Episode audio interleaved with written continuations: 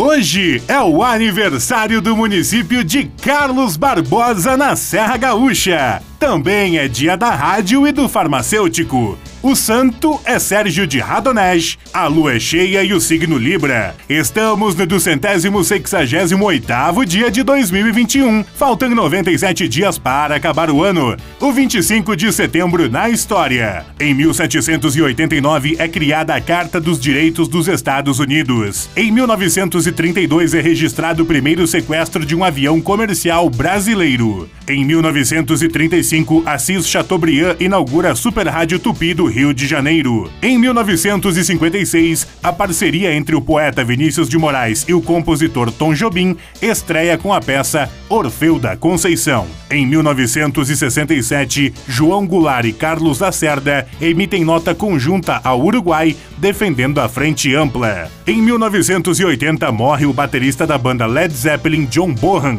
Em 1982, o Brasil derrota a União Soviética e ganha medalha de ouro no primeiro Mundialito masculino de vôlei no Maracanãzinho. Em 2005, o piloto espanhol Fernando Alonso é campeão mundial da Fórmula 1 pela primeira vez. Frase do dia: Só o real é contraditório. Assis Chateaubriand.